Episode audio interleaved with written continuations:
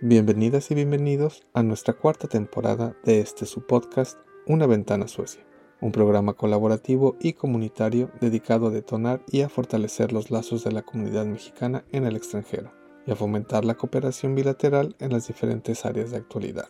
Juntos platicaremos desde Suecia sobre la vida y el trabajo, ciencia, innovación, cultura y sustentabilidad en un contexto sueco-mexicano. En esta cuarta temporada les tenemos una sorpresa. También tendremos capítulos en inglés, así es que muchas gracias a nuestra audiencia en Suecia, México y el resto del mundo. Esta es la tercera llamada, comenzamos. Hi and welcome everybody. My name is Sol Zamora and I will be your host today for this 12th episode of the fourth season of our podcast A Window to Sweden. Today I am pleased to present Rodolfo Rivas, who will tell us about his experience living in Switzerland and working at the World Trade Organization. I also give a warm welcome to our team members from Chapter Sweden who make this podcast possible. Sergio Martín del Campo, Julieta Romero, and your host, Sol Zamora. Welcome, everybody. And without further, let's get started. So, Rodolfo, welcome. Could you please tell us about your background? How long have you lived in Switzerland and your role at the mission of Israel to the World Trade Organization, please? Yes, uh, hello, Soledad, uh, and everyone. Thank you for the invitation. I am originally from from Guadalajara, Guadalajara, Jalisco. I was born there and pretty much lived my whole life there. I went to law school. I wanted to be a lawyer, but I never thought that I would be a lawyer, like working from another country. And soon after finishing my my law degree, I, I went abroad for to study a master's degree. I initially thought I would go to the US, but that's not how it worked. At least not how it worked like initially. I ended up going to the US, but only later. Uh, but I came to to Spain. Uh, I studied intellectual property there, and that led me to Switzerland, where I am living now, and I've been living for the past almost 14 years. So that's like a third of my life. And um, after like a long series of things, I ended up working at the Mission of Israel to the World Trade Organization. Well, I can tell you more about that like further in the conversation. But at the World Trade Organization, at the Mission of Israel, I represent uh, the state of Israel along with some colleagues at the World Trade Organization. So that's pretty much my journey to having lived arrived here to Switzerland. Well, it's amazing, like how actually one can start his life or her life in one place, and then you don't even imagine where are you going to get some Exactly. work or where your life is going to take you. Amazing. Thank you, Rodolfo, for this nice introduction and presentation of yourself. Let's see if Sergio or Julieta want to follow with the questions, please. Uh, Julieta, please go ahead. Uh, thank you, Sol, and uh, welcome, Rodolfo. Uh, my question is, what does the World Trade Organization do? Yes, uh, that is a, a question like I get asked a lot. So let me see if I can do it justice today. the World Trade Organization is um, an intergovernmental organization that regulates and facilitates international trade. Um, it is based here in Geneva, Switzerland, which is the host of many other intergovernmental organizations. And just as a background, the WTO was created as we know it in 1995, the 1st of January, but its origins can be traced back to even earlier, uh, precisely in 1948, with the General Agreement on Tariffs and Trade, which is known as the GATT. The GATT, along with the World Bank and the International Monetary Fund, were part of a new economic and financial and commercial order after the Second World War. The idea was to create stability and peace through the coordination of these organizations to avoid a new world war.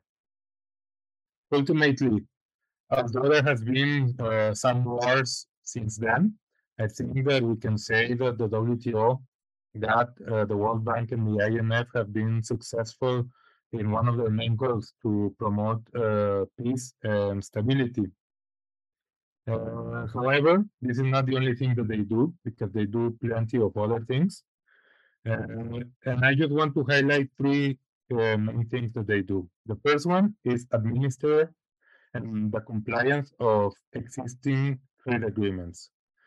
The second one is settling disputes between members.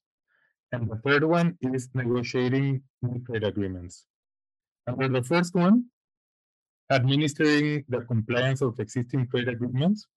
Uh, so every trade agreement that a nation enters into has many obligations, which can go from notification, implementation of new laws, and the compliance of the existing laws Uh, to the actual operation on the ground, which happens in every border of every country. So the WTO administers the compliance through committees where members meet regularly, usually like two or three times per year, to discuss notifications and other issues regarding the, the agreements. So that is the first main job at the WTO. The second is when there's issues that cannot be sorted out through the committees, then there's a possibility of going to a dispute. And uh, solving these disputes is another function of the WTO, which uh, some say it's the most important. Uh, so adjudicating disputes between members in order to solve them. And the third one is the creation of new agreements, because the bulk of the agreements existing at the WTO date back to 1994. The world back in 1994 to the world today is completely different. Back in 1994, the internet was not mainstream. There was really no e-commerce, and remote working was pretty much a dream. So if you imagine that the agreements in place are from 1994, of course, you need to create new agreements. So that is the the third uh, function of the WTO. And in a nutshell, that's what the WTO does. Thank you very much. It's very interesting. Thank you, Rodolfo. And Julieta, Sergio, would you like to continue, please? Thank you, Sol. Uh, I think you mentioned something quite true. The world today is completely different from 30 years ago there has been a lot of technological changes. Uh, in in the ideas, well, globalization is bringing the world together. Now you're Mexican, you're born Mexican, but you are representing Israel on the World Trade Organization. How this how does this happen? How is it possible that someone from Mexico becomes a success, successful representative, a successful global trader, but representing another country. And what it is needed to achieve this, or what is, in your view, some skills that help to accomplish this goal? Um, thank you, Sergio. Actually, that question I also get asked a lot because, of course, I am I am Mexican, and like my whole family is from Mexico, so I'm 100% Mexican. And when I'm working every day at the WTO, like uh, everyone wonders, like how is it a Mexican representing Israel? How it happened? Uh, I don't know. I guess it was just a, a series of events that led to this. But the curious thing about Israel is that it doesn't. So it has the diplomat, which is the ambassador, and the deputy permanent representative, who are Israelis. They are they are fully uh, diplomats from Israel, and then they, they have uh, the opportunity for for specialists like myself as well as my other colleagues who, because of some specific skills you were talking about skills i think that some of the skills that they valued was the the substantive knowledge about trade. So i had some knowledge about uh, intellectual property about dispute settlement, which is one of the functions that uh, WTO does. And I had worked at international organizations. So I had worked at the World Intellectual Property Organization, WIPO, which is also based here in Geneva, and the World Trade Organization, which is uh, the organization that we represent Israel at. And I had also briefly worked at, uh, at the Mission of Mexico, which does exactly the same thing that I do for Israel, but for Mexico. So that the um, the experience that I had, like pretty much touched on every aspect that they were looking for at the at the mission of Israel when they when they were looking to for someone to fill in that position.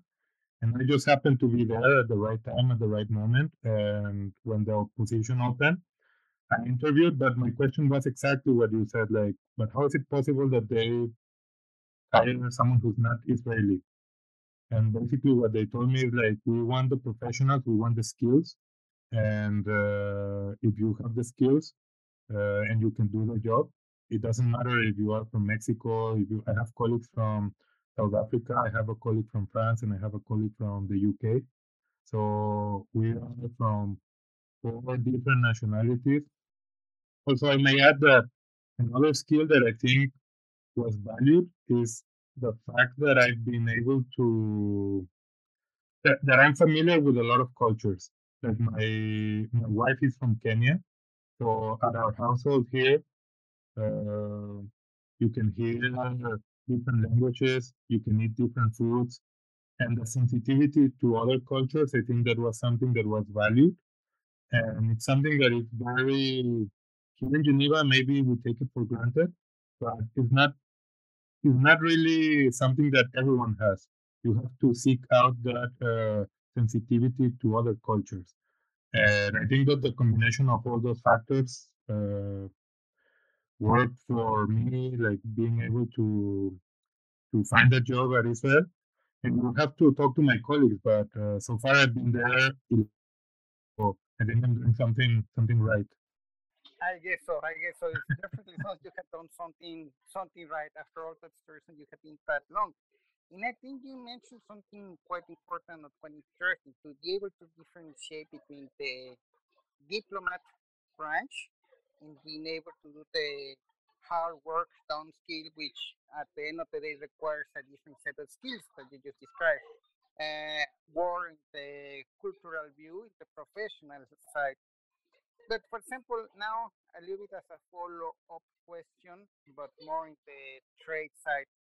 Lately, I hear, or I think it's more often we hear about a circular economy.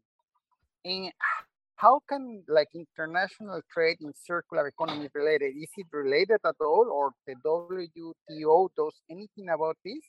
Uh, because at the end of the day, as things are progressing nowadays, there's a greater need for more sustainable economies, more sustainable traders. So not sure the WTO plays any role on this aspect as well in how at last each country contributes towards this. Yes, uh, thank you, Sergio. Actually, that's uh, that's a really good question. I think that um, to your first question, I think that international trade and circular economy are certainly related. Um, how, how are they related? Um, I think that international trade uh, can have a focus and emphasis on, on emphasizing the benefit of circular economy. That is prioritizing an economy with policies that are minded towards a circular economy. This is not always the case. And as you rightly point out, I think that this has been in the conversation for many years. Uh, this is not a, a new topic, but um, how this topic eventually gained attention at the WTO, I think that that's something more recent. That has not been um, has not been the focus for a long time. Although what I'm saying, maybe if you talk to some of my colleagues that work at the WTO, they're saying they're gonna say like, no, that's not true. Like actually, we have been thinking about uh, circular economy, economy for many years. And although that is true, I don't think that we have done much at the WTO since then, and it's only something that it's more that we're more mindful recently. Of course, from the beginning there were some discussions on on emphasizing, for example, reusing and reducing waste, uh, but it didn't really generate into something. So now, because this is everywhere, now we're focusing on it a lot more. And uh, this is not only something that is exclusive to WTO. For example, the UN with the Sustainable Development Goals, the SDGs, is something that they're promoting across pretty much all intergovernmental organizations. At the WTO, just like two weeks ago, we concluded an agreement on subsidies uh, for fisheries. So the idea was to eliminate all of the subsidies on on IUUs.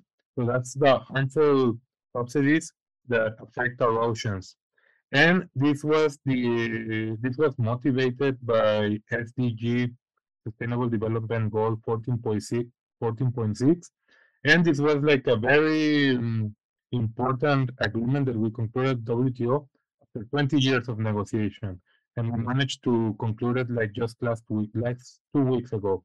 So I think that this agreement will set the, the pace forward to have members focus more on this type of agreements for the future and promote uh, circular economy more, which, as I said, uh, it has somehow always been there, but there is more interest uh, on it, like recently. I agree. The fact about talking circular economy is a topic that is, is just starting to become more common within the regular conversations worldwide that you can find in the media. So I don't doubt that it has been present always in the conversations between the views of the overall agreements, but perhaps it was known as with another name or with other intentions. Now that the term is becoming more commonly known, well, it becomes more easy to refer it that way. the example that you just gave, I think is an amazing good example. It was 20 years that it took to reach this agreement. The intentions might have been different when it just started, but it affects this specific aspect as well. So thank you, thank you for sharing that that with us. Thank you, Sergio. And now that you're talking about these agreements and negotiations, Rodolfo, so I wonder, like, what are the main challenges for these international negotiations and how you can actually agree among all these members that are part of this global trade today? Because maybe today we can think that, oh, because we have like this digitalization and everybody can communicate easily and understand easily and maybe it's very easy to just agree on topic or a negotiation we want to fulfill in this global trade today but how does it work? So i think that's the the million dollar question. If i have an answer to that like i will become famous and successful because that is exactly the question that everyone is trying to grapple with like here at the wto I mean, I don't know, like I'll just tell you an example, like even negotiating here at home, what are we gonna have for dinner? Like uh, it's so complicated and it's only four people here at home. So everyone wants to eat something different. Everyone wants like pizza or someone wants something like this. We can never agree and we're four. Now that is in a family that we are all like-minded. Now extrapolate that, not for four, but for 164 members. Like 164 members that have different ideas, they have different priorities, they have different cultures, they have different everything. And have them agree on something is nothing short than a miracle. I, it's actually a miracle that just like last two in the last two weeks we managed to get an agreement because this was something that I think hasn't happened so often in the last few years. When most of the intergovernmental organizations were created, it was because there were only few countries that were leading the negotiations. It was few countries that were like-minded. Uh, so it was countries like the U.S., the UK, some European countries. So they were the ones who were getting everyone together, and pretty much everyone was following whatever they decided. That was many years ago. That was after World War II. Now that's no longer the case. Now we're not only talking about the US, Europe, Canada, and some of these other like minded countries, there's there's 164 countries, but that's not what we're talking about. We're talking about like countries that are actually making the bulk of the decisions, and countries that maybe have opposing views about what society is. So, for example, the way that society and the economic goals are viewed in the U.S. is not the same way that it's viewed in China or India or South Africa. So these countries have different views, and when they're at the negotiation table, they are defending their views. They're all uh, wanting to do the best for their own citizens. And that's the same of every country. So finding a common ground with all these uh, diverging views, diverging views, it's very difficult. I, I don't know, like, honestly, how to do it. But I think that, uh, for example, when COVID 19 happened, I, I thought that something that was a really big challenge that was uh, that had all humanity faced with that challenge that it would bring us together. Unfortunately it wasn't really the case. Like uh, in some instances maybe it got it got us even further apart. But recently the situation in ukraine seems to have brought many members together and I think that another of these topics that are bringing nations together is climate change. I think that the recognition by many members that no single country, even if you are as big as the US or China, you cannot tackle climate change on your own. So the understanding that some of these challenges that humanity faces are not bigger than one single person, one single country, and require the, uh, the agreement of all. I think that Realizing that is probably what is gonna get us to collaborate. So if you're asking me like a recipe, I, I don't have a recipe, unfortunately, but uh, I think that we're all trying to do what's best for our own citizens.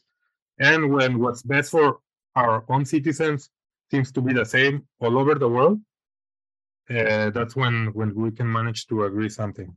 And like I said, like facing challenges like climate change, that's something that is going to bring us together. I totally agree with you that it's necessary to agree together for a, a common goal. So maybe before, like many, many decades ago, so people talk about like these common goals, but maybe I guess they just vanish away during the decades. And nowadays, like climate change remind, remind us like, oh, you guys have to work together. Yeah. to make it out. Uh, yeah, thank you very much, Rodolfo, for these insights. Uh, Sergio and Julieta, could you do you want do you have any other question before we just uh, finish this up? Julieta, uh, thank you. Uh, Rodolfo, what recommendation can you give to customers, governments, and investors? Yeah, uh, this is something that uh, sometimes, like here, when I'm here in Geneva, I forget because I'm here in Geneva. It's a really nice city. I don't know if you've ever been here. We're in front of the lake. Uh, Switzerland is a really nice country, which I imagine is similar to Sweden. So sometimes the, the criticism that we here in Geneva live in a bubble, that we don't know what's going on out there because we're here, we're negotiating in front of the lake in a really nice building. Um, but everything that we do here is for the benefit, not, not of us, it's for the benefit of the world. So we usually forget about that, and it's good to put our hats and think that uh, whatever we do here is for the benefit of everyone in Mexico, in India, in Kenya, in all of the other countries. So we have to uh, from the point of view of us, we have to always have that present. But from the point of view of the consumers, the investors, and everyone, the governments who are not here, I think that it's always very good for them to keep informed, to keep informed about what's happening here. Uh, we don't work here in a in a void. We are part of the community, so they should also keep informed. Sometimes informing them is also our job here in Geneva. So we have to inform, we have to spread the message. And as such, like I think that this podcast that you have is really good because it's spreading the message of what we're doing. So information for them to keep informed is vital. Something that I I also think is very important, and although it may sound cliche, is consumers. The consumers, whenever they decide to buy a product, they are we are voting. If they decide to buy one product over another, that sends a message. And even if it sounds like, uh, yeah, if I buy this or over this, how can it make a difference? It's not. It's not what one consumer does. It's what collectively we do. So, for example, if if consumers value uh, value products that try to not harm the environment as much, and they pay the hard-earned money to buy that product, that will send a message. Then those products will be more valuable. The companies who produce those products will want to produce those products more. That will send a message to the government. The government will try to promote the policies that enhance the production of these products.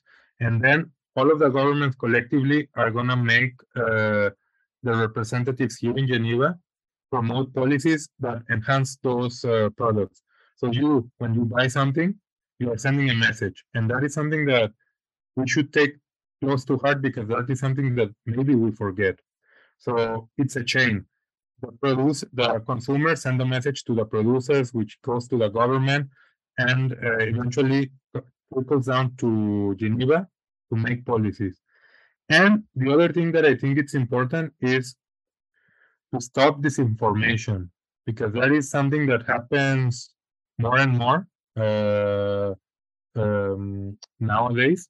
And uh, I, for example, see it a lot in in trade policy because someone who sometimes maybe reads a, a header in, in on internet, not even a newspaper on internet, don't go to study it further, and then they seem to see be an expert on trade policy. I'm not an expert on trade policy, and I've been working on this for 14 years. I still have a lot to learn. But then people are making uh, comments about trade policy by just reading a headline. So I, I would say that it's important to stop this information and get yourself informed about what's happening. And that if everyone is informed, then it's more difficult for governments to do things that you don't want because you can hold your government accountable. So I think that it's a cycle. Uh, and as a any cycle, it can turn either uh, virtuous or righteous, depends on what we do. So I think that spreading information, getting yourself informed, and voting with your with whatever you value, that's that's uh, key. Thank you, Rodolfo. I totally agree with you, and thank you for this recommendation. Thank you, Julieta. So, well, now we are heading to the end of this podcast in this session. So before finishing this up, I just would like to thank you to Rodolfo and our team that actually today with us. Uh, well, thank thank you very much. I hope my answers were clear. I I heard myself and I was meandering, saying like a lot of things. So I hope I I managed to be clear with my responses, but I just wanted to say thank you. I did want to plug in my, my podcast. I have a podcast as well, uh, similar to you. Uh, my podcast is called the Rodolfo Rivas Project, and it's also about conversations with interesting individuals, uh, unlike myself. You can find it anywhere where you find podcasts Spotify, SoundCloud, Apple, Google, wherever you find podcasts. And thank you very much. It has been a pleasure talking to you. Thank you very much, Rodolfo. And I just would recommend all our podcast listeners to listen to Rodolfo Rivas podcast project, right? and Julieta and Sergio, thank you for being here today with us. Thank you. Thank you. Thank you very much. So I want to thank Rodolfo Rivas for being here today and sharing his experiences and work with us at the World Trade Organization. Uh, similarly, I want to thank the members of Chapter Sweden who joined us today, Julieta Moreno and Sergio Martin del Campo, Finally, thank you to all of you for our podcast listeners for allowing us to continue with this project. The Global Network of Mexicans Chapter Sweden bring this program to you. Uh, so we invite you to listen to a window to Sweden where you can learn more about life here and in Europe from a Mexican perspective. Please find us on Facebook as a Red Global MX Sweden or write us by email at redglobalsweden at gmail.com. Thank you and see you.